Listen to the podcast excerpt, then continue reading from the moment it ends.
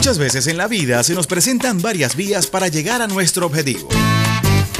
Y ella todas las mañanas nos muestra la mejor y la más acertada. No te me vas a escapar.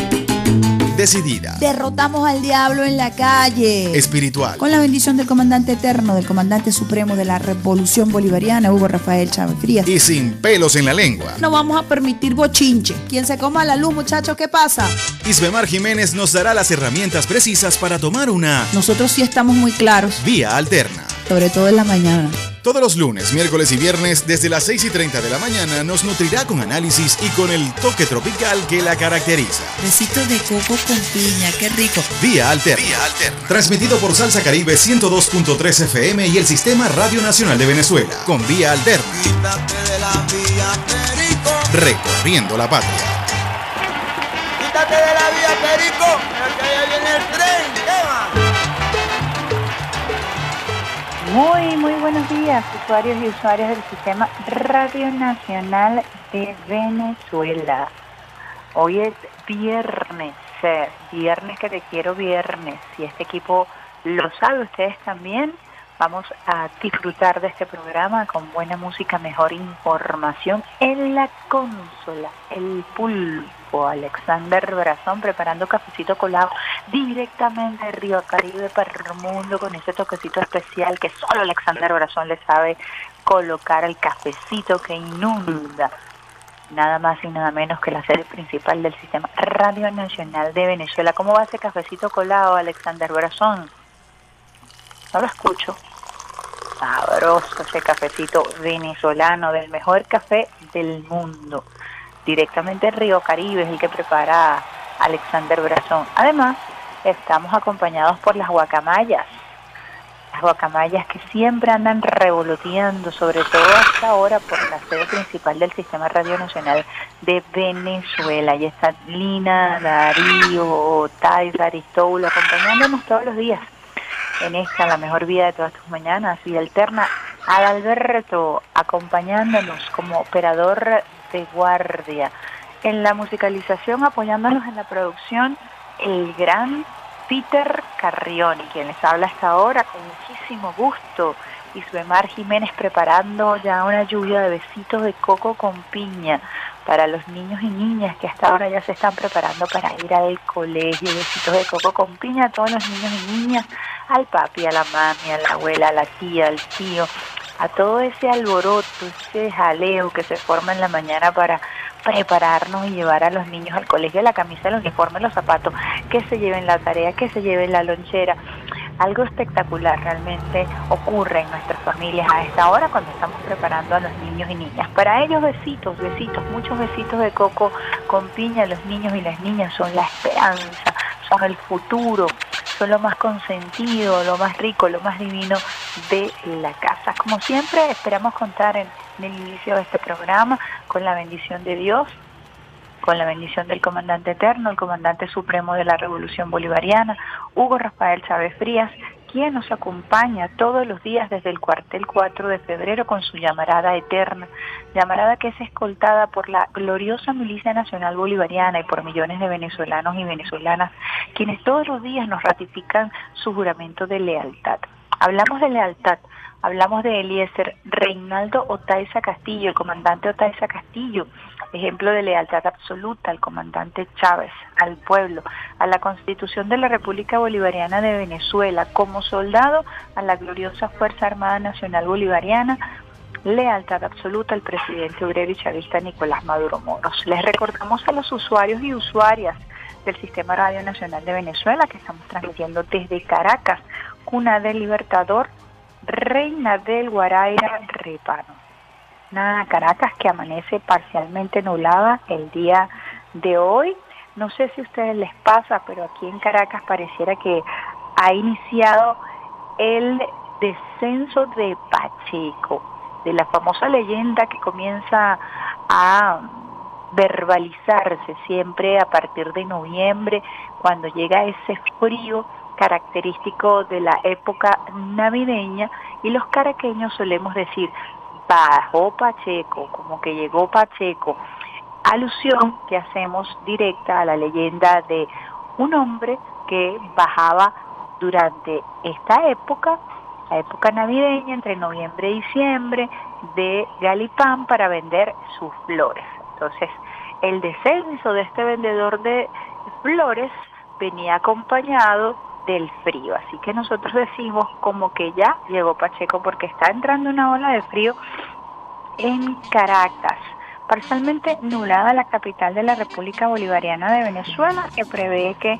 pudiera estar alternándose esta poca nubosidad con algunas precipitaciones durante el día, muy pendiente en el estado Zulia, los Andes, Falcón, Lara, nororiente del Tamacuro, Bolívar y nuestro Esequibo, porque allí se pudieran estar presentando algunas lluvias de intensidad variable. Esto durante la mañana. En la tarde también Zulia, los Andes, Centro Occidente, Nororiente, Delta Macuro, Esequibo, Amazonas pudieran estar presentando lluvias. Estamos frente a la onda tropical número 49 en el occidente del país. Por otra parte, divergencia del viento en la altura sobre el oriente. Estas son algunas de las condiciones meteorológicas para el día de hoy, viernes, viernes, viernes 4 de noviembre del año 2022. Este programa lo vamos a estar dedicando desde el punto de vista de nuestra producción musical y desde nuestro contenido, parte de nuestro contenido, a la madre tierra África. Recientemente tuvimos la visita del presidente de Guinea-Bissau a Venezuela como parte del fortalecimiento de las relaciones sur-sur, como parte de la diplomacia de paz que el comandante Chávez, el comandante Chávez liderara conjuntamente con quien fuera su canciller, por más de seis años el entonces canciller, hoy presidente de la República, Nicolás Maduro Moros. Por supuesto que esa política continúa el fortalecimiento de las relaciones sur-sur y la apuesta al mundo pluripolar y todo lo que tiene que ver con el multilateralismo. Esto por una parte, pero luego también vamos a dedicar eh, nuestro programa a la décima octava Feria Internacional del Libro que se estará realizando en la Galería de Arte Nacional entre el 10 y el 20 de noviembre. Y el país invitado, el país eh, que va a ser homenajeado durante esta decimoctava Feria Internacional del Libro es el país o el continente, vamos a corregir, el continente es África, África como continente. Y vamos a tener eh, bastantes, eh, una cantidad importante de escritores, de editores en nuestro país provenientes de eh, África. Así que África será desde el punto de vista musical un elemento transversal para el día de hoy. Recordamos que para esta decimoctava feria del libro vamos a tener como escritores homenajeados a mujeres fundamentalmente, la escritora Carmen Clemente Travieso y a nuestra queridísima profesora Iraeda Vargas. Con ella también vamos a homenajear al profesor Mario Sanoja. Tanto Iraida Vargas como Mario Sanoja son muy queridos por el Sistema Radio Nacional de Venezuela y serán homenajeados en esta feria internacional del libro. Así que estaremos hablando también de África, de sus escritores, estaremos conversando más adelante acerca de este importante evento que todos los años, desde la llegada del comandante Chávez, se realiza en el país con muchísimo amor, con muchísimo cariño, porque ha sido la promoción de la lectura, luego del plan de alfabetización, eh, Misión Robinson, uno de los elementos fundamentales para trabajar la cultura en nuestro país. Así que cuando son las 7 y 15 minutos, también hoy vamos a estar recordando el tierro del Alca y del surgimiento del alba como alternativa de liberación de los pueblos. Y esta fecha es sumamente importante si la contextualizamos o si trasladamos ese momento el año 2004 a esta nueva de América Latina que llama a los mundo a retomar esa senda del fortalecimiento, del unionismo en este continente suramericano que se convierte en el continente de la esperanza.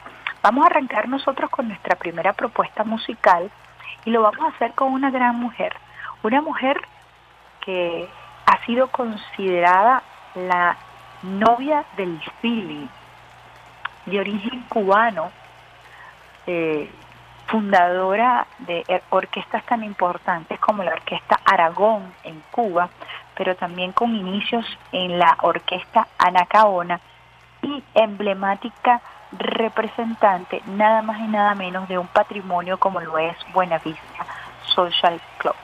Una gran mujer que al sol de hoy continúa cantando Omar Portuondo.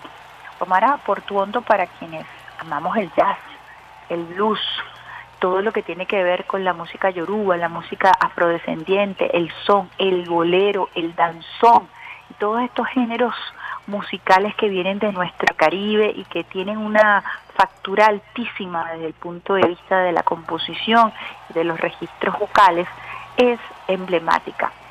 Una mujer afrodescendiente, pero también una mujer que ha dejado en alto no solamente el nombre de Cuba, sino el nombre de todo el Caribe. Hoy por hoy, Omar Portuondo ha cantado con eh, el talento juvenil más prominente, más destacado de la música latinoamericana, de la música iberoamericana. Y con ella queremos arrancar este homenaje a nuestros cantantes afros y a el aporte que la música negra, la música negra en el buen sentido de la utilización del calificativo negro, porque hemos sido nosotros quienes hemos convertido la palabra negro en negro en un elemento peyorativo. La palabra en sí mismo, su origen, no es peyorativo. Los afrodescendientes y eh, la importancia para la música, para quienes nos gusta la música. Yo crecí escuchando música afro, el jazz, el blues, el RB y todo lo que tiene que ver, por supuesto, con la música caribeña. Así pues empezamos nosotros con esta mujer de 92 años de edad, quien continúa cantando, quien continúa promoviendo sus éxitos. Y en esta oportunidad vamos a escuchar una versión muy clásica, pero la vamos a escuchar con un talento joven y vamos a escuchar a Omar Portuondo y Carlos Rivera con un clásico Lágrimas Negras.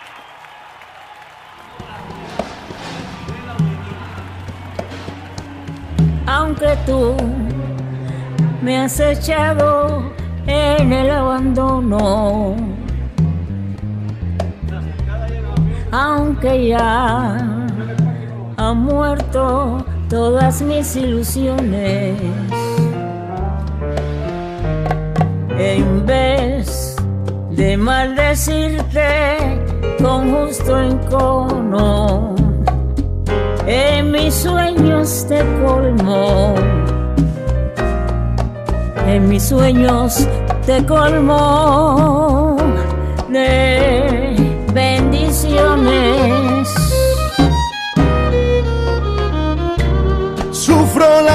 Pena de tu extravío.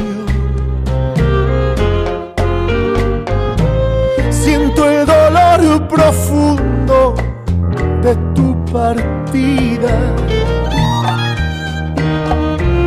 Y lloro sin que tú sepas que el llanto mío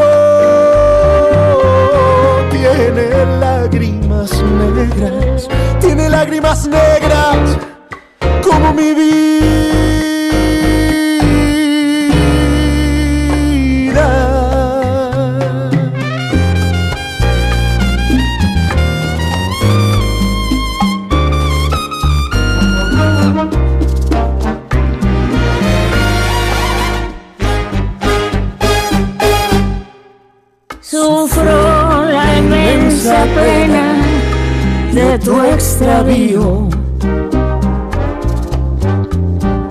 Y siento el dolor profundo de tu partida.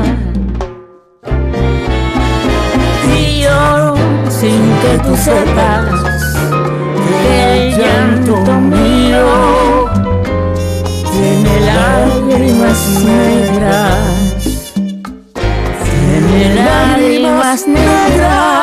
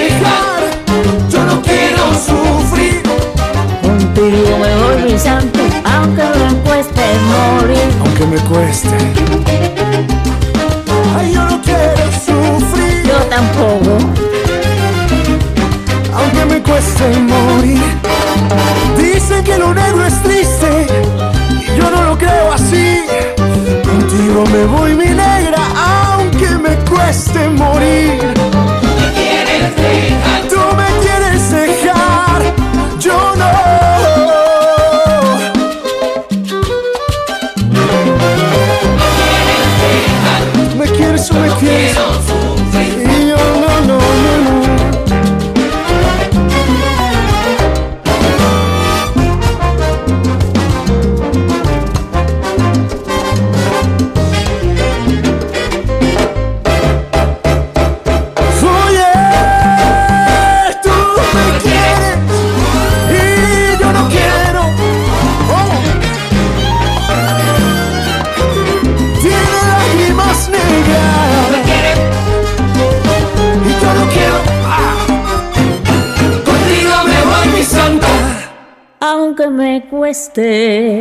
morir.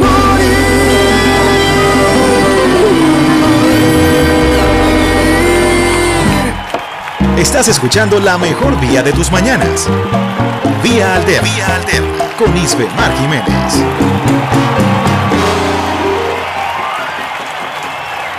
Quítate de la vía, Perico, que ya viene el tren, Eva. 7 y 23 minutos. Clásico, Lágrimas Negras. Un tema que ha sido interpretado por Compay Segundo, por supuesto también a través de Buenavista Social Club, el trío Matamoros. Un clásico de nuestra música caribeña, interpretado en esta oportunidad hoy por Omara Portuondo a sus 92 años con el joven Carlos Rivera en esta versión espectacular que compartimos con ustedes usuarios y usuarias del Sistema Radio Nacional de Venezuela. Hoy es viernes 4 de noviembre. Escuchas la voz de Isbemar Jiménez con buena música, mejor información, dedicando este programa a nuestros cantantes, a todos los géneros afrocaribeños que han hecho de la música de esta región del mundo una de las mejores, uno de los mejores registros, de los mejores, eh, de la cadencia de nuestro pueblo y nosotros vamos a compartir con ustedes toda esta herencia musical que nos ha convertido, por supuesto, en una referencia. Omar, Omar Portuondo es definitivamente una extraordinaria referencia a sus 92 años de lo que es posible hacer con la música, con la música. Y vamos a estar conversando acerca de importantes cantantes contemporáneos y otros no tanto, pero que continúan siendo leyendas del jazz, del blues, del el son, de la música caribeña y por supuesto de nuevas generaciones musicales como el afrobeat y nuevos cantantes, por ejemplo, nigerianos que han marcado la pauta musical en el mundo. Así que nosotros vamos a estar dedicando toda nuestra música a nuestro querido continente africano y a toda la descendencia y a todo lo que ha significado la música africana para el Caribe, para Sudamérica y para el mundo. Hoy, 7 y 25 minutos, viernes 4. Arrancamos nuestra mañana con el pie izquierdo, la mano en el corazón, lanzando lluvias de besitos de coco con piña en las manos del pulpo Alexander Brazón, Adalberto acompañando y Peter Carrión, por supuesto, como parte de este equipo. El día de ayer el presidente Nicolás Maduro Moros estuvo en una actividad productiva muy importante en donde se destaca un elemento político que queremos compartir con ustedes. Y es que el presidente Nicolás Maduro Moros estuvo precisamente en el estado Cojedes y desde allí estuvo trabajando en función de un elemento muy importante que nos acompaña en esta nueva etapa, en esta nueva era, y es la necesidad de aumentar la producción nacional para continuar con este crecimiento desde el punto de vista económico en géneros que no provienen de la renta petrolera. Y evidentemente luego de las sanciones, de la persecución financiera y de la afectación que el aparato económico tuvo directamente debido a esta persecución, al robo de nuestros activos, ha sido fundamental fortalecer la estructura de productividad en nuestro país. Y de allí la importancia de eh, la actividad que se realizó el día de ayer, donde el presidente, por supuesto, ha acompañado a Alberto Galíndez. Alberto Galíndez es un gobernador de la oposición, gobernador del estado Cojedes, y eh, se ha venido trabajando precisamente en función de la soberanía de la patria, en función del crecimiento económico de nuestro país, en una nueva visión, una visión además de jefe de Estado, de gobierno nacional, en donde todos tenemos que trabajar en función del mismo objetivo. Por eso el ejemplo de ayer es tan importante para lo que nosotros necesitamos construir como nación, como país. Y esto es más allá de nuestras diferencias políticas, de nuestras diferencias eh, ideológicas, nosotros tenemos que continuar trabajando en función de nuestro país, en función del crecimiento económico de nuestra patria. Presidente Maduro, sector alimentos, decía el día de ayer, ha crecido fuertemente en el año 2022. sector alimentos ha crecido fuertemente, afirmó este jueves en la jornada de trabajo dedicada al sector petroquímico y agrícola del país, el presidente Nicolás Maduro Moros.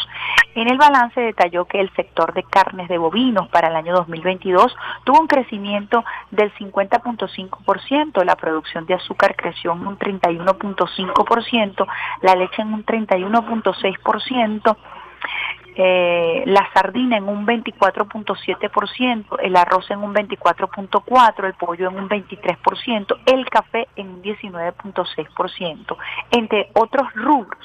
Todo esto indica la reactivación en materia agrícola que hemos llevado adelante con la revolución bolivariana. En relación con el rubro aceite, el jefe de Estado señaló que no ha crecido lo suficiente, apenas un 14.4%, pero se tiene una base de crecimiento sostenida que aumentará la producción en el mediano plazo. En el sector de la producción de pastas alimenticias, este sector ha crecido un 14.2%, indicaba el presidente Nicolás Maduro Moros, embutidos 12.1% y las legumbres 4%. El jefe de Estado estuvo acompañado por la vicepresidenta ejecutiva, Delcy Rodríguez, quien apuntó que las políticas articuladas han dado buenos resultados, tras sostener un encuentro con la Cámara Venezolana de la Industria de Alimentos, Cavidea, en el primer encuentro nacional del programa de desarrollo de proveedores. Esto fue el día de ayer. La vicepresidenta ejecutiva estuvo reunida con eh, la gente de Cavidea en el primer encuentro nacional del programa de desarrollo de proveedores. También afirmó Rodríguez que la industria de alimentos es uno de los sectores que más se recupera en la economía venezolana. A través del Centro de Inversiones, a través de diversas tareas que ha asumido la vicepresidenta ejecutiva Delcy Rodríguez, se ha logrado esta articulación, se ha logrado la promoción y la sinceración, vamos a decirlo así, de las relaciones con el sector productivo. Para completar esta información, leemos la participación, la información eh, relativa a la participación de la vicepresidenta ejecutiva en el primer encuentro nacional del programa de desarrollo de proveedores. La vicepresidenta ejecutiva de la República, Delcy Rodríguez, participó este jueves en el primer encuentro nacional del programa de desarrollo de proveedores que se llevó en Caracas. En esta actividad se dieron cita representantes de la Organización de las Naciones Unidas para el Desarrollo en el país y representantes de la Cámara Venezolana de la Industria de Alimentos Cavide. La vicepresidenta ejecutiva detalló el crecimiento del sector emprendimiento en el país y la asignación de casi 18 millones de dólares a este sector donde más del 51% de los emprendimientos están dedicados al rubro alimentos. Igualmente señaló que la política de emprendimiento en Venezuela ha tenido un impulso importante. Somos uno de los pocos países que tiene una ley parlamentaria de estímulo y protección a la actividad económica. Asimismo, destacó que hasta ahora se tienen registrados casi 500.000 emprendedores acompañados por la política de las cuatro F, formación, capacitación, formalización, financiamiento y una política de ferias y encadenamiento productivo. Rodríguez explicó que esta política instruida por el presidente de la República, Nicolás Maduro, es para impulsar y mejorar el poder adquisitivo de las familias venezolanas. De esta forma se fortalecerán las capacidades socioproductivas al respaldar a la pequeña y mediana industria. Entonces, parte de la política que estamos nosotros compartiendo con ustedes aquí, un perfil, por supuesto, muy sucinto de lo que se ha venido realizando, que tiene que ver con la actividad de eh, productividad que ha venido creciendo de manera sostenida en Venezuela, liderando Venezuela el crecimiento sostenido de rubros no petroleros en nuestro país. Así que es muy importante eh, esta actividad del día de ayer, muy enriquecedora, pero además, como yo les decía, con ese detalle de trabajar de manera mancomunada. Todos aquellos que quieran trabajar de manera mancomunada para aumentar la productividad, para defender nuestra soberanía, para sumar al crecimiento del país, están siendo incluidos, incluidos de manera determinante. Fíjense aquí la red social del presidente Nicolás Maduro Moros. Él escribió el día de ayer, complacido de lo que pudimos ver de la Expo Venezuela Llanera Cogedes 2022. Le reitero mis felicitaciones al gobernador de la oposición, Alberto Galíndez, por estos grandes logros.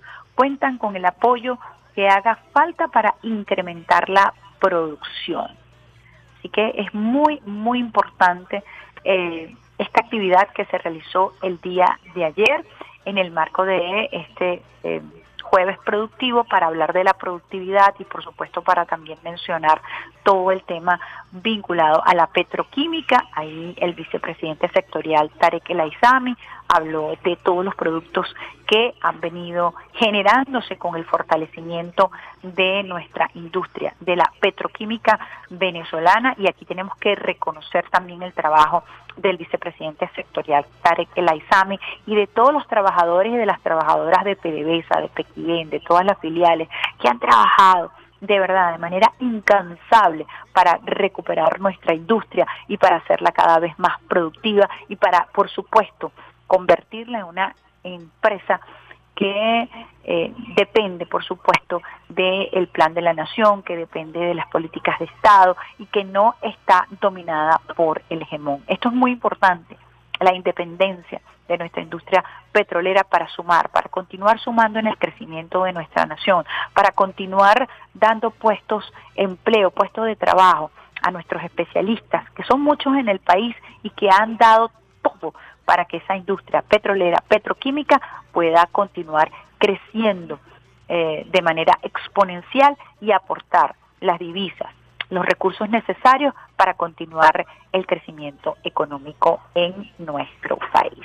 Cuando son las 7 y 34 minutos, nosotros vamos a una pausita musical, como les habíamos hablado, como les hemos comentado al inicio de este programa, un programa dedicado a toda la trascendencia de la música africana, de la afrodescendencia desde el punto de vista cultural, desde el punto de vista musical. Y aquí voy con un intérprete extraordinario, el papá de los helados en el jazz. Estamos hablando de Louis Armstrong. Crecí escuchando, como siempre les he dicho, música de negros y negras en mi casa. Y eso lo he pasado de generación en generación con una amplia cultura musical en lo que tiene que ver con estos géneros. Y recuerdo los domingos eh, escuchando a Louis Armstrong What a Wonderful World, qué maravilloso este mundo.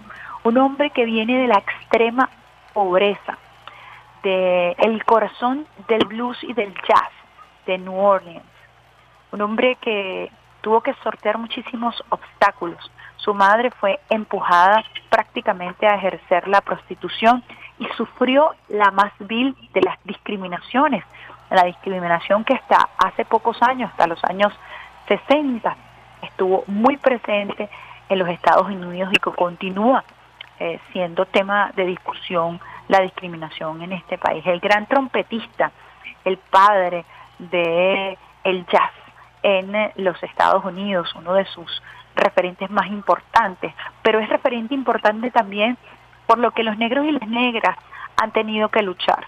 Y ha sido la música un instrumento muy importante para que nuestros hermanos y hermanos de África puedan liberarse. Desde siempre ha sido así, desde la época de la trata, desde la época de la esclavitud, cuando un negro o una negra canta, cuando un negro o una negra baila, cuando un negro o una negra toca un instrumento, lo hace para la liberación, fundamentalmente cuando han estado en o cuando han sido oprimidos.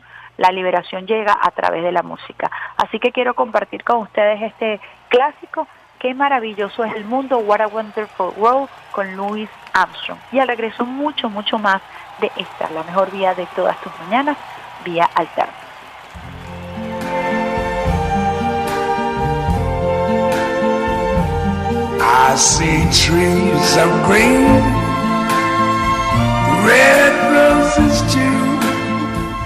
I see them bloom for me and you.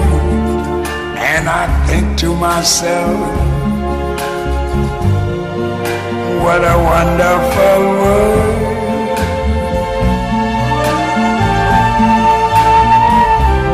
I see skies of blue and clouds of white, the bright blessed day, the dark sacred night, and I think to myself, what a wonderful world.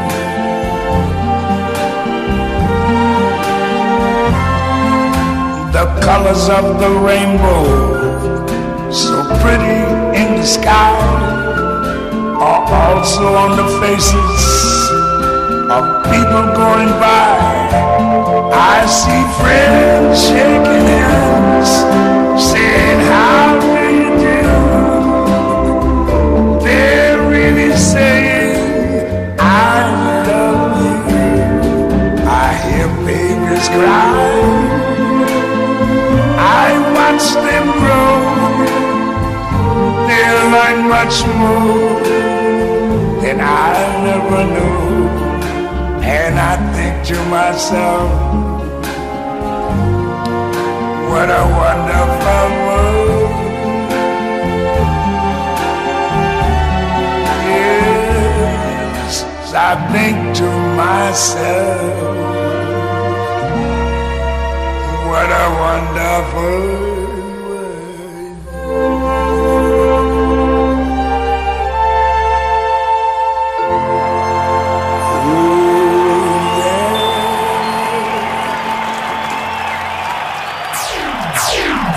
Estás en sintonía de Vía Alterna por Salsa Caribe 102.3 FM y el Sistema Radio Nacional de Venezuela. Quítate de la vía, Perico, que allá viene el tren. Louis Armstrong, What a Wonderful World, que un hombre que viene de tanta pobreza, que tuvo una infancia eh, sumamente difícil, eh, con una madre eh, que se fue obligada por las circunstancias, así lo narran sus biógrafos, a ejercer la prostitución. Justo en esta época de la depresión económica, en los años 30, que fue una época eh, sumamente dura para todos los estadounidenses, fundamentalmente para los afrodescendientes. Y allí este hombre canta Qué maravilloso es el mundo, en un clásico de lo que ha sido su vida artística como trompetista, como representante del jazz. Y hoy por hoy continúa el sur de los Estados Unidos, New Orleans, eh, afectada por la discriminación en cuanto a la repartición de recursos, afectada siempre esta región por los huracanes. Todavía está la sombra del huracán Katrina afectando a quienes padecieron, no solamente desde el punto de vista material, sino desde el punto de vista psicológico, la devastación. Y allí tenemos ese hombre, ese afrodescendiente, que con su música logró inspirar a otros negros y negras que fueron oprimidos. No en balde cantaba Ali Primera, quien acaba de cumplir 81 años, eh, Black Power, siempre esperando que ese Black Power, que ese poder negro de los Estados Unidos logre levantarse y realmente eh, tomar posiciones de poder.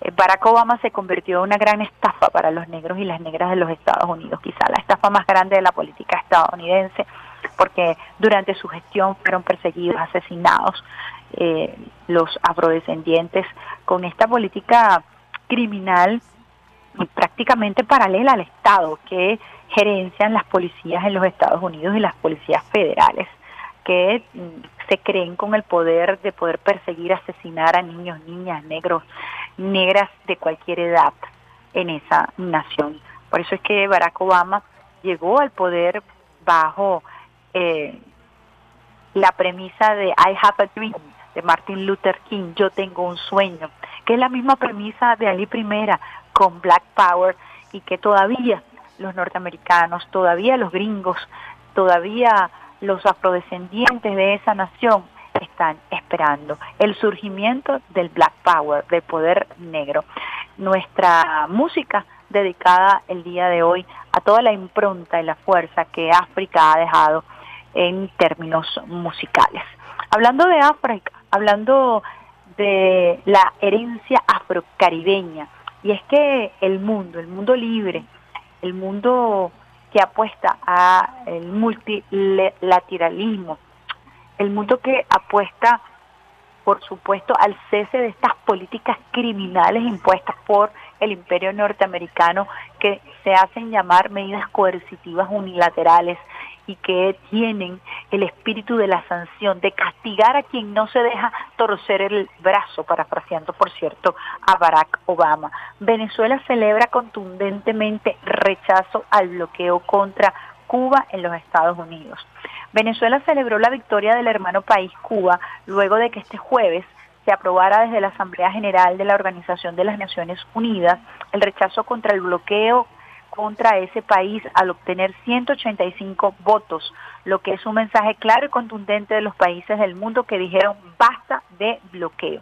Así lo precisó el presidente de la República Bolivariana de Venezuela, Nicolás Maduro Moros, a través de la red social Twitter Nicolás Maduro, en la que expresó, son tiempos de humanidad nueva, de respeto, viva la dignidad del pueblo cubano. Durante la Asamblea General de la Organización de las Naciones Unidas, la isla caribeña recibió el apoyo de 185 naciones, quienes sustentaron el proyecto de resolución con el objetivo de poner fin al bloqueo económico, comercial y financiero impuesto por los Estados Unidos. Desde la ONU, solo dos países, una vez más, votaron en contra de la propuesta de Cuba, Israel y Estados Unidos. En el lugar, el ministro de Relaciones Exteriores de Cuba, Bruno Rodríguez, manifestó 30 años han transcurrido desde que la ONU comenzara a demandar cada año el cese de esa política tipificada como un acto de genocidio y que tiene el efecto de una pandemia permanente, de un huracán constante y recibe un rechazo universal. Una vez más, el fascismo, Israel, el Estado sionista, conjuntamente con su aliado más importante, el promotor fundamental de esta política de bloqueo, de sanción, de persecución sobre las naciones libres que apuestan a la autodeterminación de los pueblos. 30 años las Naciones Unidas rechazando esta política de bloqueo. Evidentemente, pues unos eh, eh, no puede dejar de pensar que es necesario transformar a, las Naciones Unidas fundamentalmente porque eh, es un saludo a la bandera y no logra con sus decisiones realmente eh, mm, materializar un verdadero cambio como organismo. Sin embargo, pues no deja de llamar la atención una vez más que solamente Israel y Estados Unidos continúen apostando al bloqueo y que el bloqueo se mantenga a pesar de la decisión unánime del resto de los países, de 185 naciones que rechazan el bloqueo sobre Cuba. Ya basta, ya basta de tanta persecución, lo que ha tenido que sufrir el pueblo cubano. Lo hemos padecido y lo padecemos hoy en carne propia, tristemente los venezolanos con las políticas de sanciones y de persecución, con el robo de nuestros activos, con acciones criminales que vienen acompañadas de estas sanciones que afectan no solamente al gobierno como tal, sino que fundamentalmente afectan a los pueblos, el crecimiento económico, el, buen vivir, el bienestar, el acceso a la salud, el acceso a la tecnología. Se ve afectado por estas políticas criminales Ahora, lo que sí es cierto es que Cuba ha logrado eh, sobrevivir este bandaval, como lo dice el canciller, esta constante epidemia, este constante huracán que ha significado el bloqueo en contra de esta nación hermana, en contra de Cuba, y ha buscado las maneras de crecer, crecer en el área educativa, en el área científica, siendo uno de los países que durante la pandemia generó su propia vacuna para inmunizar a su población y al resto de las naciones que así lo requerían. Así que es muy importante, una vez más nosotros lo destacamos, muy importante identificar quiénes están detrás de esta política de bloqueo y de sanciones. Ojo con el sionismo, ojo con el sionismo en América Latina, ojo con la intervención del sionismo en Brasil, con el fascismo en Brasil. Estamos muy atentos y atentas a lo que ocurre en nuestra eh, hermana República del Brasil a propósito del triunfo de mm, Luis Ignacio Lula da Silva el pasado domingo en las elecciones presidenciales, en la segunda vuelta, la, por, la postura guabinosa y el llamado al desconocimiento que ha hecho Lula por la vía del hecho, por la omisión de reconocer el triunfo abiertamente de Lula, ha estado promoviendo una vez más la división, el fascismo eh, sobre todo al sur de Brasil, generando bloqueos en zonas, generando además manifestaciones abiertamente fascistas que eh, emulan actos eh, fascismo y fascistas con el saludo hitleriano y prácticamente promoviendo todo lo que tiene que ver con el separatismo en Brasil, la discriminación y, por supuesto, todo lo que tiene que ver con la propuesta inicial hace muchos años que hiciera Jair Bolsonaro de generar una guerra civil para asesinar a todo aquel que tendría que ser asesinado y que no apostara a una dictadura militar. Esas fueron palabras de Jair Bolsonaro eh, cuando era joven y se iniciaba en su carrera política, muy vigentes eh, por cierto, el día de hoy.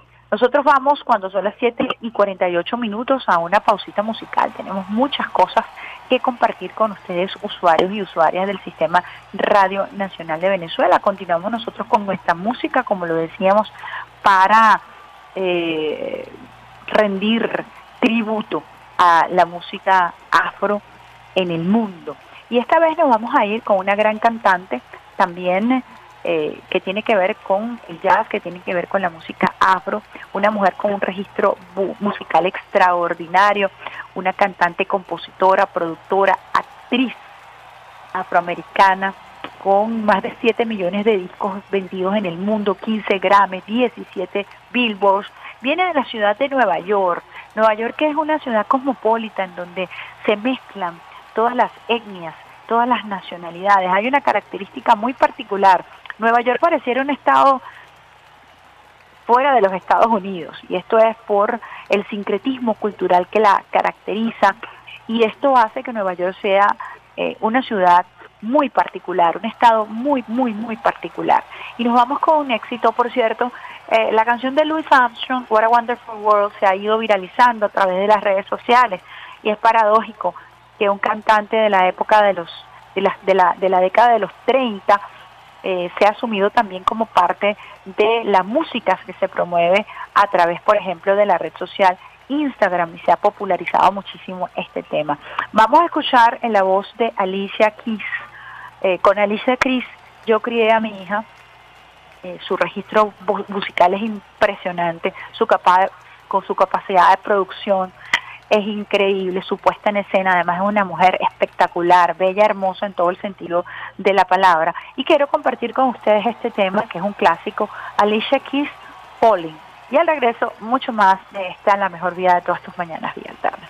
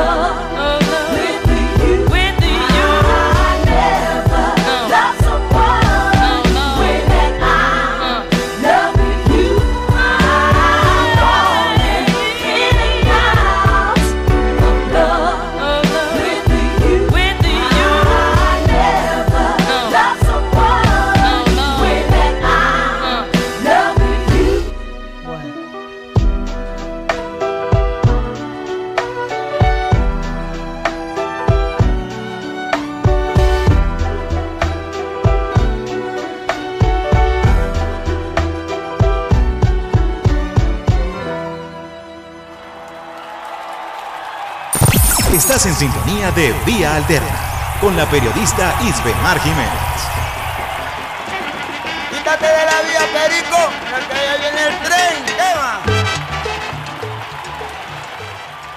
La mejor música, la mejor información en la mejor vida de todas tus mañanas, en vía alterna por el Sistema Radio Nacional de Venezuela, en la consola, el pulpo Alexander Brazón, acompañado del gran Alberto Peter Carrión, y quien les habla es Doris Bemar Jiménez, acompañándoles en este programa dedicado a esas voces extraordinarias. Alicia Keys, estábamos escuchando, Alicia Keys tiene una particularidad porque además ella puso de moda los dreadlocks, eh, desde el punto de vista artístico, eh, esto nos hace recordar, por supuesto, a otros gigantes de la música afro que tiene que ver con Jamaica, como el movimiento reggae, que también fue un movimiento de resistencia. Tienen en común estos cantantes que hemos citado hasta ahora su fuerza a nivel de resistencia y lo que ha significado el desarrollo de esta música para eh, definir la lucha de los pueblos afrodescendientes. Por eso es importante eh, conocer la gran variedad de géneros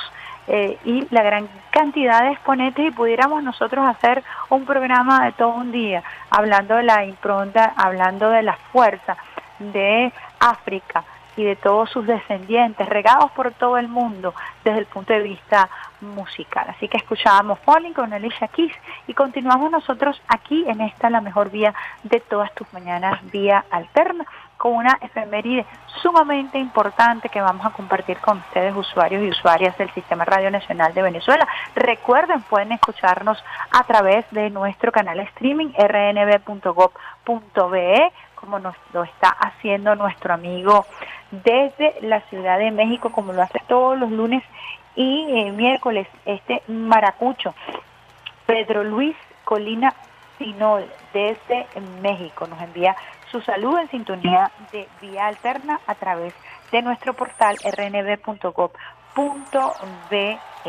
También puedes escuchar, eh, puedes estar en contacto con eh, nuestro programa a través de la red social Twitter, RNB Informativa. RNB Activa también se conecta con Vía Alterna. Estamos también en Telegram, con nuestro canal en Telegram, RNB Informativa, también en TikTok, RNB Informativa, incursionando en todos los espacios para construir una gran multiplataforma Radio Nacional de Venezuela. Saludamos también a nuestros canales regionales. RNB Los Llanos, RNB Portuguesa, RNB Anzuategui. Eh, allí tenemos a una nueva directora, Jennifer Maltés, una periodista quien está asumiendo RNB Anzuategui para poder darle el impulso necesario a esa emisora regional en una nueva etapa. Así que felicitaciones a Jennifer Maltés, nuestra nueva directora de RNB Táchira. Tenemos RNB región Central, que fue la pionera de todas estas radios regionales, y RNB Zulia, y se vienen cosas buenas para RNB Zulia muy, muy prontico, dentro, del próximo, dentro de los próximos días. Comparte con nosotros entonces también a través de nuestros canales regionales y más de 80 señales en todo el territorio nacional. Les habla Mar Jiménez. ¿Y de qué vamos a hablar? Vamos a hablar de los 17 años del encierro de el ALCA. ¿Quién recuerda el ALCA? Quizás algunos no recuerdan. Este proyecto de área de libre comercio de las Américas impuesto por los Estados Unidos precisamente entre el 4 y el 5 de noviembre del año 2005 se dio esta discusión en la cuarta cumbre de las Américas que se estaba realizando en Mar de Plata. De allí la complicidad de Néstor Kirchner y Hugo Chávez fue fundamental para dar pasos agigantados en la unión de nuestra América Latina. Ya previo había el comandante Chávez con el comandante Fidel Castro creado el ALBA, la Alianza Bolivariana para los Pueblos de nuestra América Latina y del Caribe. Nosotros vamos a escuchar un reporte especial que ha hecho la unidad de prensa, específicamente nuestro reportero, nuestro periodista, nuestro colega em, Hugo Guanipa. Por cierto, queremos también felicitar a Leonardo Gómez, el nuevo gerente de prensa de Radio Nacional de Venezuela, Gracie Farías, la nueva jefa de prensa, agradecer todo el apoyo de Carlos Leal, quien por eh, mucho tiempo acompañándonos en momentos difíciles ha estado al frente de la gerencia de prensa, pasa a trabajar en el área de multiplataforma de Radio Nacional de Venezuela. Talento joven.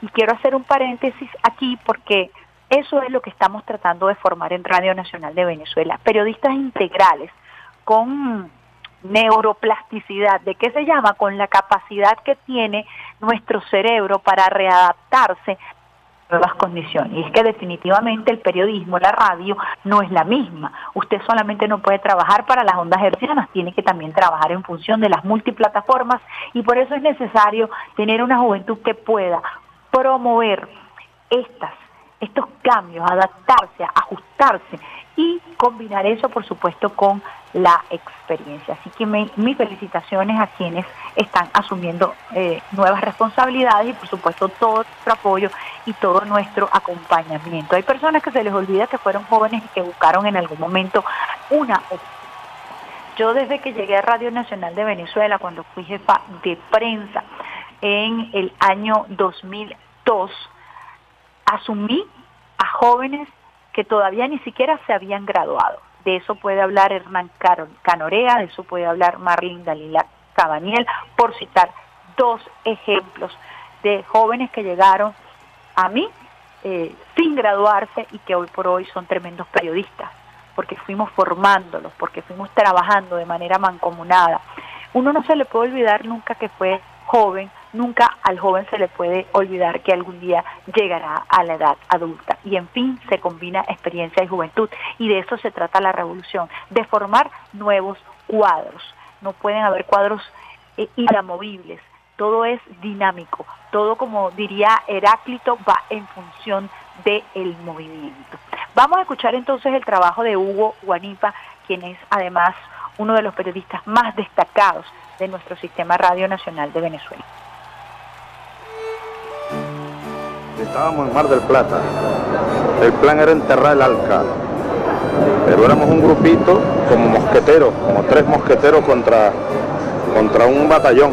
El batallón aquel que venía lo dirigía George Bush. Noviembre, año 2005. La cuarta cumbre de las Américas, realizada en Mar del Plata, Argentina, es el escenario que sirvió para enterrar definitivamente el proyecto neoliberal del ALCA. Aquí en Mar del Plata está la tumba del ALCA. ALCA, ALCA, al carajo propuesta de Estados Unidos que buscaba continuar la expansión imperialista en la región. Expresidente de Argentina, Néstor Kirchner. Nuestros pobres, nuestros excluidos, nuestros países, nuestra democracia ya no soportan más que sigamos hablando en voz baja. Es fundamental hablar con mucho respeto y en voz alta para construir un sistema que nos vuelva a contener a todos en un marco de igualdad y nos vuelva a devolver la esperanza y la posibilidad de construir obviamente un mundo distinto y una región que esté a la altura de las circunstancias que yo sé que los presidentes desean y quieren.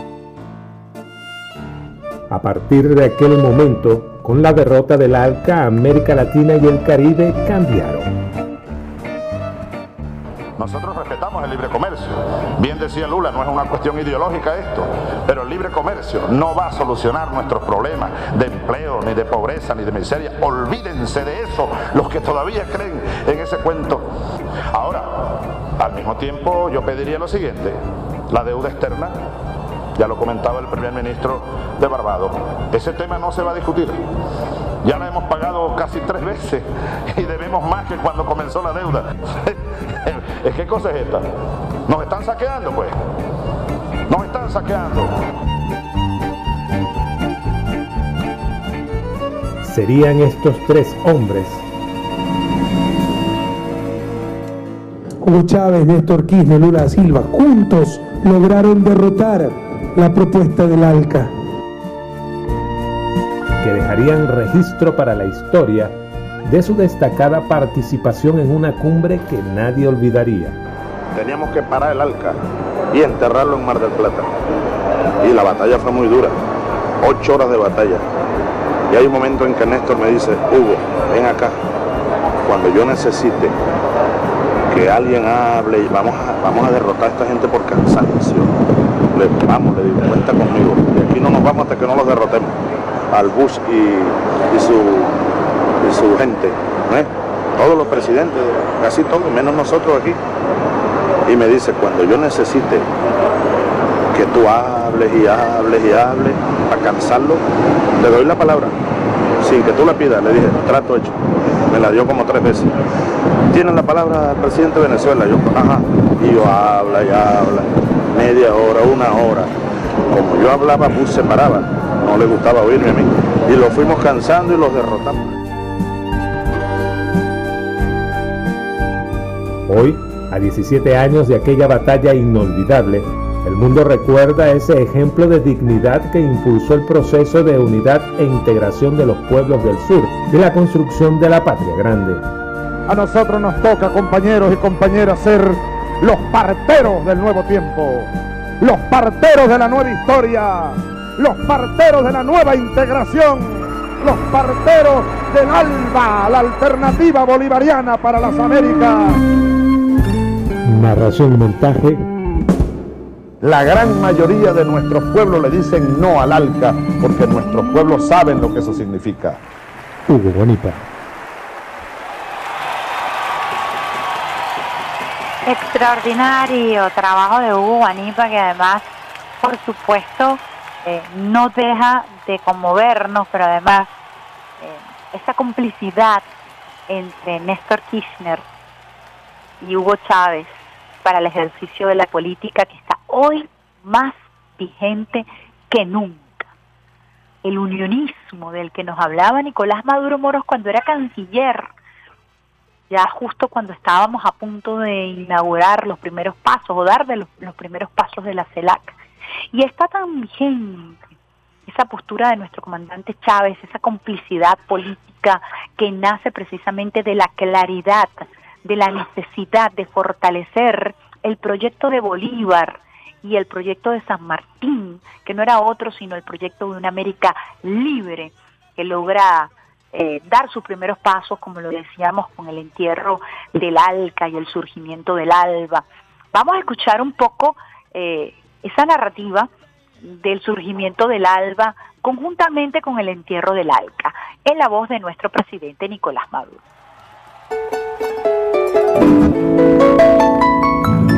En el año 2004 que el gobierno revolucionario de Cuba y el gobierno revolucionario de Venezuela decidieron el comandante Fidel Castro Ruz y Hugo Chávez fundar la alianza entonces alternativa para los pueblos de nuestra América, el ALBA, alternativa al modelo de nuevo colonialismo económico que se nos quería imponer a través del ALCA, alternativa social en primer lugar, alternativa política, alternativa cultural, alternativa espiritual, moral, porque desde el ALBA se hablaba de unión en términos de igualdad, en términos de hermandad, de respeto, de solidaridad. Desde el ALCA se nos hablaba en términos de subordinación, de nuevo esclavismo, de sometimiento al mando hegemónico de los capitales y del poder estadounidense.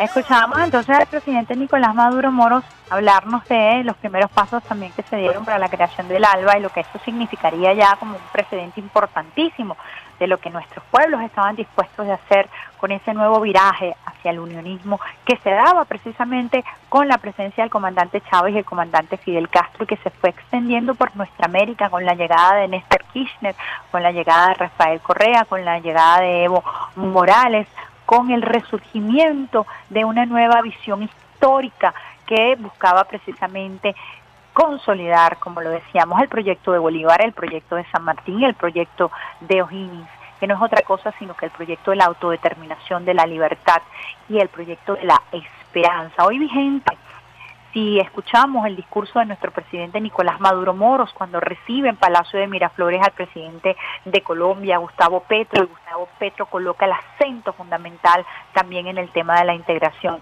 Cuando escuchamos el discurso de Lula y hablamos de la necesidad de la unión, cuando empezamos a escuchar además al presidente Nicolás Maduro Moros hablar de la incorporación de Venezuela a la comunidad andina de naciones, y la creación de nuevos organismos o el fortalecimiento de todas estas organizaciones. Definitivamente trabaja nuestra América Latina, una América Latina con una sola propuesta, una América Latina que puede convertirse en una gran potencia económica. Decía Gustavo Petro, Europa lo ha hecho mejor que nosotros, hemos pasado nosotros ellos han pasado desde el discurso a la acción, nosotros tenemos que también consolidar este proyecto de unión. No hay otra alternativa, no hay otra posibilidad y por eso es muy importante recordar esta fecha, este día, esta hora que nos toca vivir. Eh, a propósito de eh, ese entierro del ALCA, que no era otra cosa sino la política del patio trasero de los Estados Unidos. del hegemón, la política del saqueo que fue quebrada por dos gigantes, por el comandante Chávez y por Néstor Kirchner, gigantes que hoy nos acompañan como referente moral, como referente político de lo que debe ser el resurgimiento de una América libre, de una América poderosa, de una América en crecimiento. Vamos a una pausa musical, eh, continuamos nosotros con eh, nuestro homenaje a África, lo vamos a hacer con un tema contemporáneo, un tema que fue una pegada brutal, que viene de Nigeria, que se popularizó rápidamente a través de las redes sociales, específicamente a través de la red social TikTok. Comenzó a popularizarse en América Latina, Nueva, Nueva Zelanda, Noruega, la India y terminó de globalizarse con la red social TikTok. Estamos hablando de CK, Love Nawantiti, y eso es un eh, tema del cantautor nigeriano cuyo padre era director de un coro de una iglesia en Nigeria. Desde los 13 años comienza a componer música y tiene una gran popularidad hoy en las redes sociales. Este niño que comenzó a los 13 años a componer, vinculado a todos los instrumentos musicales, tocó piano, cantó, compuso, todo por el impulso que le diera su padre de origen muy humilde, corista de una iglesia. Así que vamos con Love Nawantiti de CK.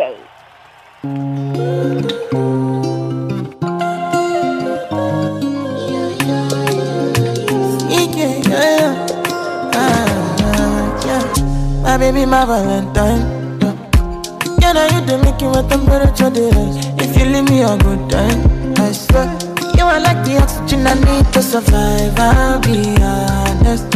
Loving the thought of me, I am so obsessed. I want to chop your heart. Never did it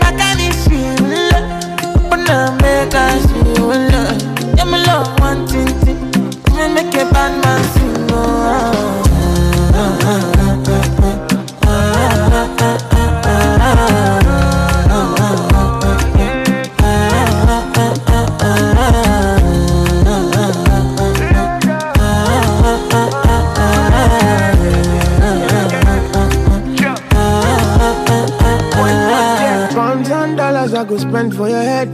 Talk all they want, I don't care what they say, cause your matter. Now him I con the carry for my head every night. Now you I want to carry to my bed, oh no no. Don't tell me no no no.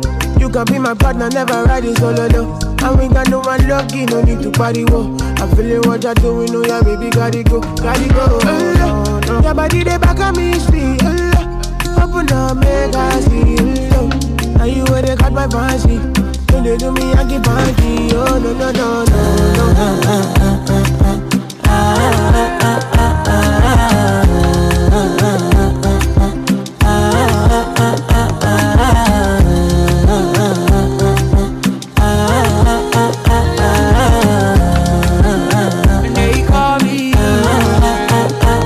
I want to go, but you got me coming. Why should I be coming early in the morning? Oh yeah, shake it, make spend my money. Call me Mr. Bean, I go make you honey. Eh, hey, give me, give me, baby, make you give me. I go show you love and I go take you to my city, city. Don't need them, make I look pity. You won't make us enjoy me before you go see me, see me. Fine girl, you know your body bad. Same body back can make you shake it for Ghana. Here, here, dance for me, baby, pana. Come and kick it, show.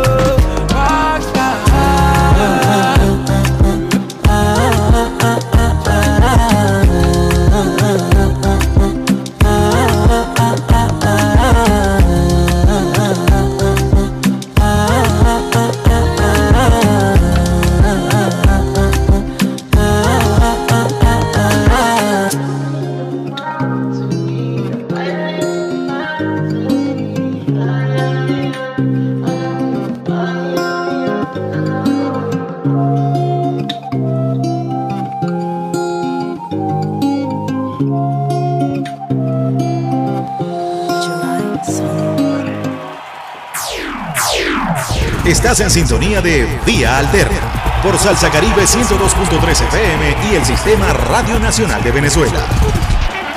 Quítate de la vía, Perico, que allá viene el tren, tema. En honor a África, cantautor nigeriano Chukwuka Ewakinyani, conocido comercialmente como CK, quien fue el creador de este tema Love Nawantiti, que se generalizó, se popularizó a través de las redes sociales, fundamentalmente a través de TikTok y a través de Instagram. Les recomendamos a quienes quieran eh, introducirse en los nuevos géneros africanos, buscar, bueno, no es tan nuevo, solo que se está popularizando y se está, hay una reingeniería que tiene que ver con el afrobeat y tiene que ver con la música eh, yoruba, con el jazz y con una fusión de ritmos africanos muy interesante que dará que hablar en los próximos años. Hablando de África, tenemos en línea a nuestro queridísimo amigo, colega Raúl Casal, viceministro del Ministerio del Poder Popular para la Cultura y presidente de la Cámara del Libro, porque Raúl Casal nos va a hablar de la Filben, de la nueva edición que arranca este 10 de noviembre y tendrá como país invitado, país no, continente invitado a África. Buenos días, Raúl. Buenos días, Idemar. Un placer estar contigo en tu programa. Y mira, qué, qué maravilla que tengas música de África, porque la verdad es que es extraordinaria, es extraordinaria.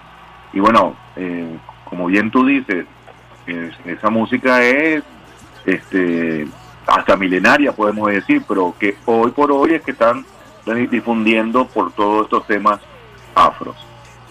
Sí, eh, Raúl Casal, viceministro, nosotros hemos dedicado el día de hoy eh, nuestra música a África. Bueno, recientemente tuvimos la visita del presidente de Guinea-Bissau y Sí, claro. hoy estamos celebrando nuestra decimoctava, ¿cierto? Edición de la Feria del Libro dedicado a África.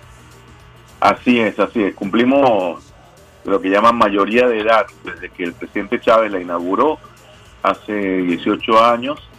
Y bueno, eh, esto es una feria muy particular porque es una feria que empieza aquí en Caracas de manera internacional y después recorre todo el país. Eh, para, para la, para la decimoctava feria, antes eh, se recorrió todo este año eh, alrededor de 20 estados. Entonces, eh, ha, sido, ha sido una tarea titánica y además de una gran alegría porque después de, una pandemia que nos encerró, que nos dejó eh, trabajando solamente en, en- en- en el tema digital, en el, en el tema virtual, este, volver a reencontrarse con, la, con los libros, con las conversaciones, con los debates, pues era era de una gran alegría para el pueblo venezolano. Esta feria se va a estar realizando con- o tendrá como sede principal la Galería de Arte Nacional, Raúl, pero siempre la feria trae innovaciones. ¿Qué sorpresa nos trae este año la Feria Internacional del Libro? Bueno, la primera innovación es que vamos a la Galería de Arte Nacional, ¿no? Porque hasta ahora ninguna feria internacional del libro de Venezuela ha estado en esos espacios. Ha estado en parques, ha estado en, en- la Plaza Bolívar, ha estado en la Cancillería, eh, la última, la más reciente, eh, bueno, estuvo en la Casona cuando, cuando empezó lo de la pandemia, que cuando todas las ferias internacionales del mundo eh, suspendieron sus ferias, nosotros las hicimos con todo lo- el rigor de la bioseguridad. Y bueno, eso fue en la casona. Y además, el año pasado lo hicimos por el bicentenario de Carabobo, en el hemiciclo, ahí en el, perdón, en el, en la Asamblea Nacional, eh, en el Palacio Federal Legislativo, ¿no? Que, que con Jorge Rodríguez, el, el presidente de la Asamblea, este, nos invitó para estar ahí y fue una, una extraordinaria, pero eh, reunión de todo lo que tiene que ver en cuanto a lo que lo que entregaba, lo que lo que podían ver que el pueblo pudiera entrar a la Asamblea Nacional, al Palacio Federal Legislativo, eso realmente era una cosa innovadora. Y ahora vamos a la Galería de Arte Nacional, es un espacio muy, muy importante de nuestro sistema de museos, es de hecho uno de los más recientes, y tiene una estructura impresionante. Además van a poder de, de- asistir, es las, las salas de literarias, las salas, los conversatorios van a ser en las salas expositivas. Entonces, va a estar los libros rodeados de lo pictórico, de la escultura, de todas las artes plásticas que, que- están en este momento reunidas en, el- en el- en la Galería de Arte Nacional. Eso es innovador por, por muchas cosas, no Eh, adicional a esto, ¿no? Otra es que eh, estos espacios el pueblo va a poder reconocer a un museo hecho en revolución, que se inauguró cuando Chávez, cuando el presidente Chávez, y que se mantiene en pie con una muestra expositiva de una de, de extraordinarios artistas venezolanos y venezolanas. Entonces, eh, seguimos también con la parte de la transmisión de streaming en directo, porque ahora ya no se puede dejar de hacer streaming, eh, hacer las, las, tra- las transmisiones en directo. Ya eh, la- las personas que, que no pueden asistir ya se sienten asistidas, que sienten que están asistiendo con estas transmisiones que va a ser también de, con un valor importante de la cantidad de autores que vienen para Venezuela. ¿Cuántos escritores eh, de África tienen previsto que nos visiten? ¿Cómo va a ser esa dinámica? Sí, en, de África tenemos alrededor de 20 que todavía no han terminado de confirmar algunos otros. Este, por ahora tenemos 20 entre escritores y editores. Este, va a haber, hay unos poetas que van a tener un intercambio con los poetas afro-venezolanos, afro-colombianos, afro-peruanos. Es decir, va a haber una, digamos que un intercambio bien interesante, ¿no? Por todo este tema del reconocimiento de cada quien en sus regiones con África y África presente, por supuesto. Viceministro, usted que tiene una amplia trayectoria, incluso pudiéramos decir hasta familiar, en el tema del libro, ¿cómo es la, ¿cuál es la característica fundamental de, de la, del libro africano, de las editoriales, que, cuál es su perfil, para que los usuarios y las usuarias puedan acercarse un poco, porque cada continente y cada país a veces tiene una forma de hacer libro. Eh, ¿Cómo pudiéramos nosotros perfilar eh, la forma de hacer el libro, la narrativa africana? Bueno, es muy interesante lo que nos, me, estás, me estás proponiendo como discusión prácticamente, como debate, porque en África, si bien tenemos el mismo formato de libro eh, que conocemos aquí, que conocemos en todas partes del mundo, el, es el asunto del relato oral. Lo que prevalece, sigue prevaleciendo, es el relato oral.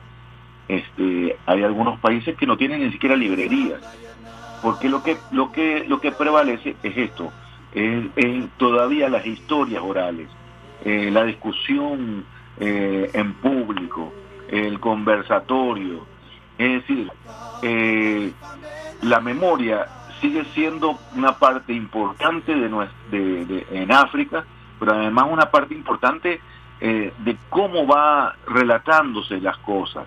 Entonces, eh, si bien vamos a tener libros eh, de, de Sudáfrica, de, de Argelia, de diferentes países africanos, por ejemplo, los dos países que están, como que dice, este, muy distantes, porque Argelia está al norte y Sudáfrica al sur. y, y comprendamos que el continente africano tiene como, si, si mal no recuerdo, son como 54 o 56 países, pero tiene 2.000 lenguas. Es decir, no es nada fácil porque en, cada, de hecho, cada nación que fue conformada como nación por, por, por los colonialistas en su momento, hace, hace unos siglos, eh, eh, pusieron un, un Estado-nación donde hay muchas lenguas. En un país pueden Sí, Es muy interesante eso que nos planteas porque además nos habla de lo multicultural eh, y lo interesante que puede ser y escuchando eh, tu, tu ponencia, tu discusión, este, por eso la importancia de la oralidad a través del- del- de los poetas y de quienes vengan eh, para combinar, me parece muy interesante ese formato eh, de todas las artes en uno, eh, que pudiéramos nosotros estar experimentando desde el punto de vista sensorial, desde el punto de vista del relato en esta Feria Internacional del Libro, ¿no?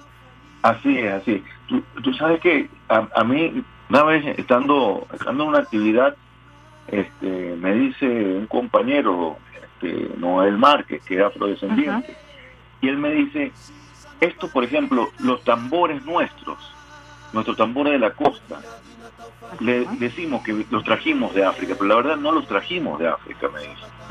Este, porque ah, eh, los negros fueron secuestrados. Fue, eso fue el crimen más atroz que se cometió en ese momento por estos colonialistas que decidieron su supremacía y decidieron que a las personas por tener ese color los secuestraron y se los, lle- los llevaron a otro continente. Cruzaron el mar, no les dijeron, no le dijeron nada. Pero el asunto está en que él dice, me dice, pero nunca se trajeron los tambores. Es decir, los tambores se crearon aquí, esos son tambores venezolanos que tienen la memoria. Lo interesante de es esto es verdad. cómo se construyeron en su lugar de origen y cómo se transmitió eso de generación en generación. Eso es lo interesante y aquí van a ver, y él mismo daba una explicación de los tambores, le daba una explicación de uno y otro.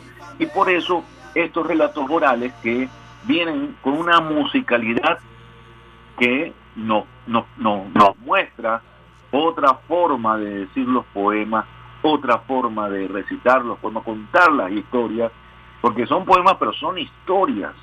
Entonces, eh, yo creo que es un buen momento para acercarnos a la cultura africana, que es muy, pero muy diversa, ¿no? Porque está la África negra, está la África mestiza, está la África blanca, eh, la África musulmana, es decir, es, es multi, multicultural. Entonces, tenemos que vernos en ese, en ese, en ese continente como un crisol de culturas. Fíjate, Raúl, eh, el año pasado, eh, una de las características fundamentales de la Feria del Libro, yo que soy asidua visitante de todas las ferias, eh, nos percatamos de una gran cantidad de nuevos, de escritores nobles, que además agradecieron muchísimo la posibilidad de hacer un libro, ¿no? En plena pandemia, en pleno bloqueo, vimos eh, libros, textos de personas que por primera vez se atrevieron a escribir y que encontraron en nuestras editoriales la posibilidad de hacer un libro y todo esto incluso enmarcado en eso eh, eh, eh, en esa en esa en ese- en esa frase en ese dicho coloquial que debes tener un hijo plantar un algo un árbol y escribir un libro. Y pareciera que esas tres cosas se dan aquí en la revolución bolivariana. Lo más difícil hacer un libro. Eh, cómo cómo este año cuál es la apertura eh, de, de estos escritores nobles se va a dar también esa posibilidad explícanos un poco eso.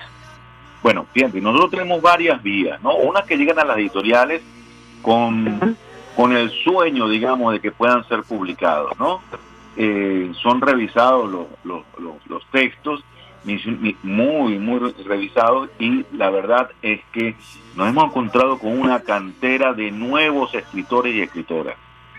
Es más, te puedo decir, en las bienales de literatura de este año, de este año, de las cuatro, de las cinco, las cinco, todos, a, excepción de uno quizás, pero todos eran noveles escritores. El más reciente, el, el de, el de Lidia Franco Farías, que es una, es un- es un- una bienal eh, dedicada a, a las poetas mujeres, eh, porque bueno, Lidia Franco Farías era feminista, tenía todo un compromiso social este, con su género, fue una gran luchadora y una extraordinaria poeta, entonces se decidió hacer ese, ese, ese esa bienal de ahora en adelante sería eh, para poetas mujeres. Entonces, nos encontramos con una extraordinaria obra de una persona, de una escritora, de una poeta, que es su primer libro de poemas. Y encontró que el jurado, también todas mujeres, lo encontró increíble. Agradecían los, los- el jurado de manera así, con una felicidad, haber poder leído ese texto y aprobarlo y a darle como ganador. Eso por un lado. Tenemos otra bienal que es la, la Vicente Abreu, que también lo ganó otra escritora absolutamente desconocida y los que la han leído, entre ellos me encuentro, los que la han leído, todos, todos, todos, todos y todas dicen que es extraordinaria esta novela. Es decir, tiene un nivel, tiene una, tenemos una cantera impresionante y este va a ser su primer libro. tiene unos libros, unos cuentos de ella publicados en revistas, en, en diferentes, en diferentes blogs, pero su no, esa novela como tal, no. Cuando yo hablé con ella, me yo pregunté algunas cosas sobre el tema de su novela, me dice, no, es una novela que he venido construyendo por años, por años, y logró tener un final feliz. Entonces, vamos a encontrar a escritores y escritores, a noveles escritores, a noveles escritoras que son, van a sorprender al público lector. Hablando de mujeres, las escritoras son escritoras homenajeadas. Carmen Clemente Travieso, Iraida Vargas, y con Iraida, por supuesto, su inseparable compañero de mil batallas, luchas e ideas, Mario Sanoja. Eh, un poco, ¿por qué estos homenajeados? Bueno, eso, la verdad, y remar que nosotros teníamos una gran deuda en la FILBEN. Eh, fíjate que nosotros, si revisas todo el historial de los, las- de los, de los homenajeados, hay una, hay una presencia muy masculina. Y la verdad es que nosotros mismos nos criticábamos eso, que estaba pasando, este, por qué no teníamos eh, eh, escritoras mujeres cuando tenemos una cantera, cuando tenemos personas que nos... Lo que pasa es que muchas veces este, nos, nos sujetamos a... El corsé pasa a ser de, de nada más para escritores o poetas. Y con Ernesto Villegas hemos abierto, porque como es del libro, la Feria Internacional del Libro de Venezuela, no es solamente poetas, narradores, narradoras, también están las historiadoras, también están las feministas, las cronistas, las arqueólogas como Iraida Vargas, ¿no? que es una científica en, en- en lo que en lo que ella eh, produce es ciencia social y acompañado de, de- de- de Mario Sanoja Obediente, indudablemente que ambos ambos eh, hacen eh, ha- hacen una dupla. No lo voy a decir en pasado, aunque él falleció hace hace unos pocos meses, pero la idea es de ellos, como siempre, fue un trabajo en conjunto. Y, y, y lo vamos a presentar. Nada más Iraida tiene en su haber unas 40 obras publicadas, imagínate. Y bueno, eh, le- eh, nosotros la vamos a acompañar en casi una, una decena de obras que vamos a publicar o reeditar. Y hay otras instituciones que también van a publicar sus libros. Este, entonces, se va a hacer un homenaje haciendo presentaciones de unos libros que son, que son este, inéditos y de otros que son, eh, digamos que emblemáticos, que son requeridos por, por la academia, por quienes estudian, por quienes, por quienes están en el, en el área de las ciencias sociales. Y Además Carmen que el- el- Iraida Vargas y el profesor Mario Sanoja fueron visionarios porque su investigación rompía con los esquemas de la historiografía tradicional. Para nosotros hoy puede ser normal hablar de la semilla autóctona, de los afrodescendientes, de nuestras etnias, de los aportes, pero cuando ellos comenzaron a escribir, cuando ellos empezaron a desarrollar estas teorías científicas eh, que rompían con el darwinismo, era difícil, por no decir que censurado, casi difícil que alguna editorial se atreviera a hacer el trabajo o publicar esas obras, a Raúl. Así es, total, totalmente de acuerdo. De hecho, una, una reunión que tuvimos con Mario Sanoja y con, y con Iraida, Iraida Vargas, me acuerdo que en una de esas reuniones eh, yo le decía, este libro, uno que se llama Formación Histórica de, de, de Venezuela, se llama algo así. Entonces yo le, le decía, este libro es- es- hay que reeditarlo y lo vamos a reeditar. Entonces me dice, tú sabes que ese libro sí ha tenido problemas, me dice ella como, como escritora. Porque la primera vez que entregamos a Mortadela, eso fue cuando la Cuarta República Claro, eh, lo, acep- lo aceptaron, pero no se lo publicaron. Hasta que llegó un, hubo cambio en la editorial, vino un editor y le dijo, este libro es importante. Este, entonces yo le decía, claro, seguramente ese, ese editor sabía de marxismo. Claro, porque es que cuando uno dice formación histórica de algo, es porque esa es la formación marxista y, es un- y ella no lo oculta, pero para nada. Nunca Es lo decir, ocultó. ella- ella nunca lo ocultó, casi como Mario Sanojo Obediente. Entonces, ellos sí son marxistas, ellos sí son, tienen una posición política que la defienden donde sea con sus textos y con sus estudios. Es decir, producen conocimiento en función del pensamiento descolonial, del pensamiento Eso liberador. Es lo que te iba a decir, del, pensamiento descolonial que hoy nosotros estamos tratando de posicionar versus el progresismo y que ya ellos es. venían desarrollando, este, es. rompiendo mil barreras, ¿no? Así es, así es. Y la, y la otra es Carmen Clemente Travieso, que, que es una periodista, luchadora por las causas de, de- de la mujer durante toda su vida, durante toda su vida. Eh, hay una foto emblemática donde ella está dando un discurso y al lado está sentado Arturo Ulartiete con una cara no muy agradable. Entonces, nosotros lo pusimos en, en la portada del libro porque queremos mostrar exactamente cómo fueron, ¿verdad? cómo fueron sus luchas. Así es. Y, y vamos a publicar libros, vamos rescatamos libros de ella para publicarlo y ponerlo también a los a los nuevos lectores o a los viejos lectores, a los que les interesa todo el tema de la historia, porque ella ha hecho como como como cronista rescató el papel de la mujer en la independencia, por ejemplo, en nuestra independencia hace 200 años. Y tiene historia de diferentes mujeres que, eh, que fueron, eh, que, que la historia que solo ha sido rescatada durante Chávez, pero que antes había sido absolutamente ignorada. Entonces, esos libros van a estar también en, en la Feria del Libro. Qué interesante, Raúl. Quería hacerte dos preguntas.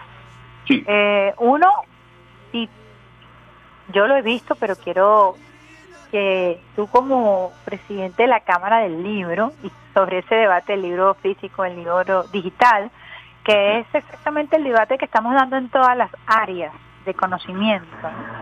Eh, la gente todavía abraza su libro, busca su libro, compra su libro en físico. Sí, sí, sí, sí, sí, sí, sí, no, es decir, estos son momentos de transición. El libro de papel no va, no va, no va a terminar. Yo hoy, un compañero fue a otro país y le pedí, le pedí que me comprara un libro que lo estoy leyendo en digital. Y yo veía que el libro, cada vez que avanzaba en la lectura, no pasaba de 1%, 1%, y leía y leía y seguía. Me interesaba muchísimo. Yo le dije, por favor, tráemelo, y, y me lo trajo de obsequio, además. Entonces, cuando vinimos a ver, me hizo, yo, yo te lo regalo, pero el sobrepeso lo pagas tú. Porque era inmenso. Era un, un libraco, era, era un libro, es un libraco. Es, o sea, tiene más de 2.000 páginas. Ahora Claro, sé lo que me estoy entonces, fíjate eso, enfrentando. qué interesante. me, me estoy enfrentando. Entonces son las cosas que tiene entre lo digital, que bueno, uno no lo ve, es, me- es mucho más liviano, me llegó mucho más rápido, pero yo tuve que esperar que alguien fuera a otro país para que me trajera ese libro. Y que lo además lo supe por, por, por las redes sociales. No, me enteré de alguien que hizo un hilo de, de biografía. Y bueno, entre eso me interesó esa biografía y bueno, eh, lo bajé en, en internet, lo empecé a leer en mi, en mi dispositivo, en mi celular, maravillado, maravillado, maravillado. Digo, no, yo quiero tener este libro. Por eso que yo no creo que exista una competencia Así entre es. el libro digital y el libro de papel. Porque si, si por supuesto, imagínate, eh, con lo que cuestan los libros ahora, el costo unitario de cada libro, eh, si lo tienes en digital te sale mucho más barato, casi que nada, ¿entiendes? En cambio, eh, eh, si tú llegaras a tener, comprarte ese libro en papel y te costó algo y después no te gustó, perdiste tus reales, como quien dice. En cambio, con el digital no hay esa pérdida, uno siempre puede decir, bueno, este libro eh, lo conseguí gratis, gracias a la cantidad de gente que es fanática, fanática de distribuir libros gratuitos. Eh, qué buena esa propuesta porque es precisamente eso es lo que dices, ¿no? De la, de la transición, pero también de, de tener disponible las opciones que la gente considere que pueda adquirir o que desee comprar o que desee adquirir. Incluso en tu caso, pues tienes el digital y tienes el físico, ¿no? Y Así así pudiera pasar para quienes nos gusta manosear el libro, escribir, rayarlo, hacer el libro de uno, ¿no? Yo Así es, particularmente tengo esa, esa, esa costumbre, pero igual puedo, puedo tener un libro digital y combinarlo perfectamente y creo que, que son una dupla perfecta. No, son tiempos de cambio, y Mar, fíjate lo siguiente, cuando los egipcios, que antes los libros se hacían en papiro, y se hacían desenro- desenrollando los papiros, eh, antes la, la experiencia cuando apareció el códex, que se empezó a escribir de un lado y de otro, volteando la, la hoja, que ese momento era cuero, ¿no? Y, y se, se volteaba de un lado y de otro. eh, lo que decían, lo- los argumentos de cada uno de aquellos en aquella época, decían que, este, ¿cómo van a leer eso sentado cuando hay un gran placer en, en desenrollar el libro este, parado además y tener y leerlo y ver eh, verlo el, el misterio que se va desenredando entonces hoy tenemos lo mismo nos sucede contra- entre el libro de papel y el libro digital es decir son transiciones ya nadie lee en papiro ya nadie lee en códex ya nadie lee como como lo, lo, lo el primer libro que publicó Gutenberg y cuando cuando sacó Gutenberg lo- el primer Ajá. libro de la Biblia era grande La Biblia, Sí, era grandísimo, era un, lo que llaman un libro de mesa, un libraco, pues. un libraco era eso. Eh, bueno, de eso hay historia, él nada más pu- pudo publicar un solo libro. Un solo libro, lo costoso que era. Y, y además él, él- él se endeudó para ello y quien con quien se endeudó le quitó la, la máquina y después se fue para otra, otra ciudad en Italia y empezó a publicarlo él mismo. Y bueno, lo metieron preso porque pensaban que era que era un hereje, que era que tenía un pacto con el diablo porque no podía hacer el, el- tantas Biblias tan rápido, porque antes se encargaban las Biblias y te lo hacían en un año, dos años los escribas. Era artesanal, claro. claro, era totalmente, eran escribas. Entonces, Así claro, es. por supuesto, por supuesto, cuando llega este señor, que la tipografía era como la de los escribas, lo metieron preso. Usted. Entonces, Fíjate todos esos cambios interesantes. Ahora te hago otra pregunta. Tú tienes el privilegio y conjuntamente con el equipo del ministro Ernesto Villegas, el ministro del Poder Popular para la, la Cultura, con Mary Peñán, con todo ese equipo que ya tiene una experiencia en las ferias internacionales del libro, a propósito de, de esa maravilla que creara el comandante Chávez, tienen la posibilidad de, de recibir de primera mano textos, libros, de, de saber qué es lo que se va a tener en su mayoría. Además, eh, conozco tu dedicación y tu gran capacidad. ¿Tienes algún libro en especial de esta feria que te ha gustado, eh, que, que lo quieres para ti, que en lo particular, eh, algún libro que te haya gustado o algunos libros que te gusten, bueno, de los que van a comento. estar allí?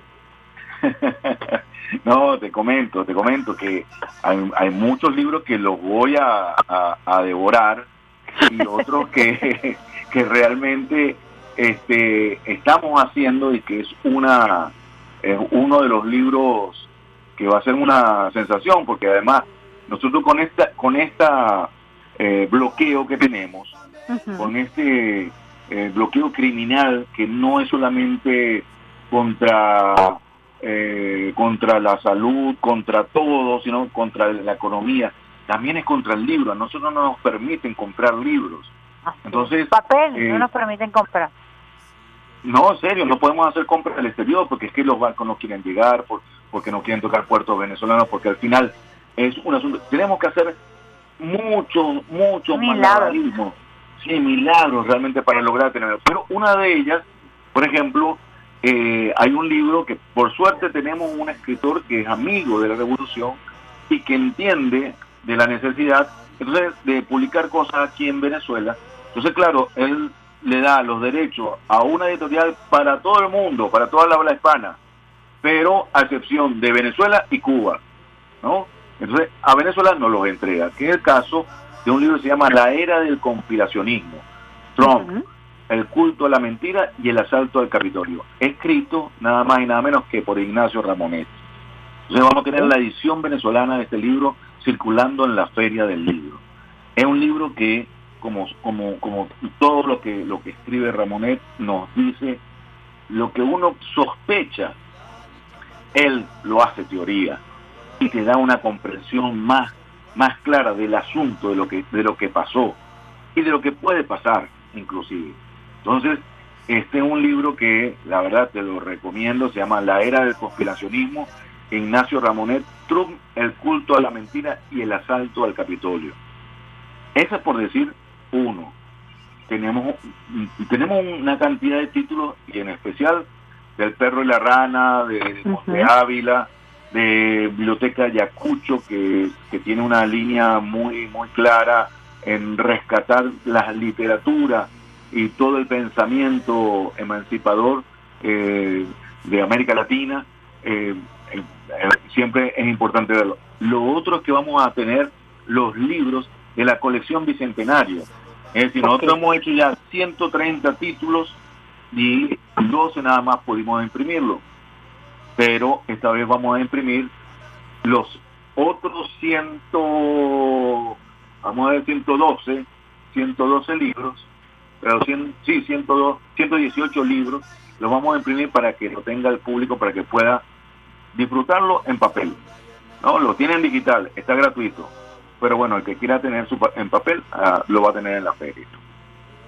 Bueno, quisiera entonces que nos hicieras una invitación más a los usuarios y las usuarias del Sistema Radio Nacional de Venezuela que están en sintonía no solamente aquí en Venezuela, sino a través también de nuestra señal en streaming acerca de esta feria internacional del libro dedicado a África con dos mujeres homenajeadas y además por primera vez en la Galería de Arte Nacional.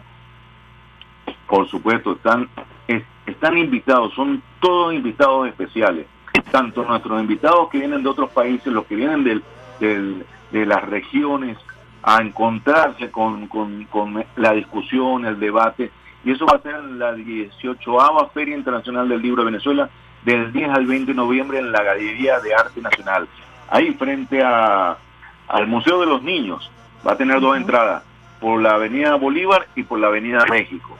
Entonces, eh, nuestro eh, lema, leer descoloniza, porque tenemos un continente invitado de honor, África, y las escritoras homenajeadas Carmen Clemente Travieso, Iraida Vargas Arenas y el escritor homenajeado Mario Zanoja, obediente. Los invitamos para que estén todos los días, porque va a haber actividades todos los días, musicales, teatrales, eh, eh, artística, la parte que tiene que ver con las artes plásticas. Y se va a inaugurar obras, eh, una, una, un salón para, para un, un artista que va a presentar su obra durante todo el mes. Entonces, muchas sorpresas vamos a tener ahí. Pero muchísimas gracias Raúl Casal, vicepresidente del Ministerio del Poder Popular para la Cultura, además de eh, presidente de la Cámara del Libro y un hombre con muchísima experiencia en todo lo que tiene que ver con textos, ediciones y publicaciones. Gracias Raúl Casal por haber compartido con nosotros eh, para dar lo que sería la abreboca de estos 10 días de esta Feria Internacional del Libro en su edición número 18. Muchísimas gracias. A ti, gracias. Faltan cinco días. Faltan cinco días para esta feria internacional, como nos lo dijera el viceministro Raúl Casal, y les invitamos desde el Sistema Radio Nacional de Venezuela. Nosotros vamos a también estar transmitiendo en vivo desde esta Feria Internacional del Libro para que ustedes, usuarios y usuarias, puedan eh, tener de primera mano la información eh, maravillosa de lo que vamos a estar nosotros eh, viviendo aquí en Caracas, en la Galería de Arte Nacional. Recuerden, por primera vez se realiza en estos espacios una feria internacional del libro, lo que hace que se unan, que converjan eh, todas las artes en una para que usted pueda disfrutar de la lectura de un libro acompañado de una obra de arte magistral. De eso se trata esta idea de integrar las artes a través del libro. Nosotros nos vamos a despedir en este programa especial recordándoles usuarios y usuarias que hoy es un día histórico, Hoy es un día para sumar el crecimiento de la América Latina, 17 años del entierro del ALCA y el surgimiento de un modelo unionista en función de este continente de paz que es América del Sur.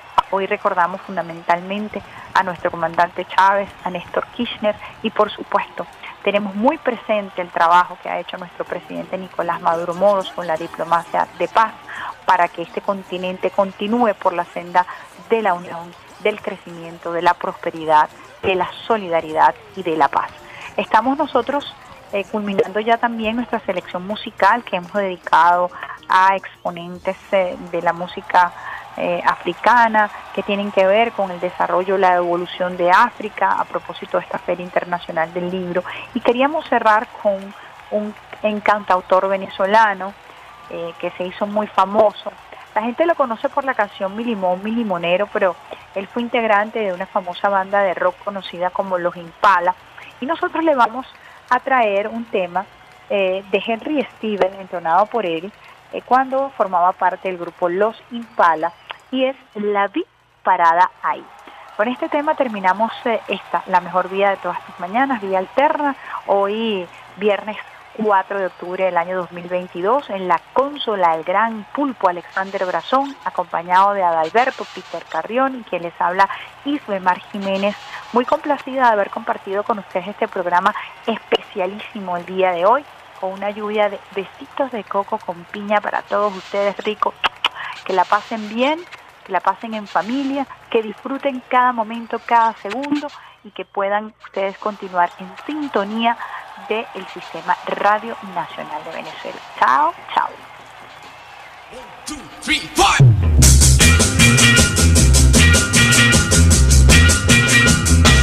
Pasa mí, estoy loco, yo no sé qué hacer, porque me voy si no me agarra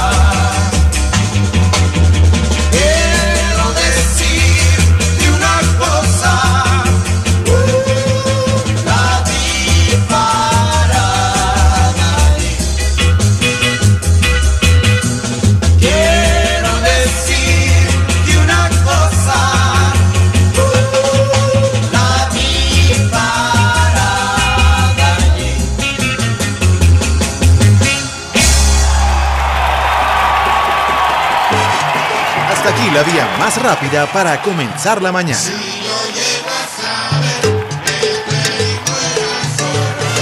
Esto fue Vía Alterna.